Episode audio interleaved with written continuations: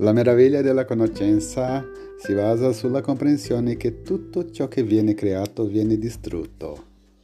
Anche così, il Creatore, nella sua immensa misericordia, rende possibile che tutto rinasci per mostrare il suo grande amore per noi.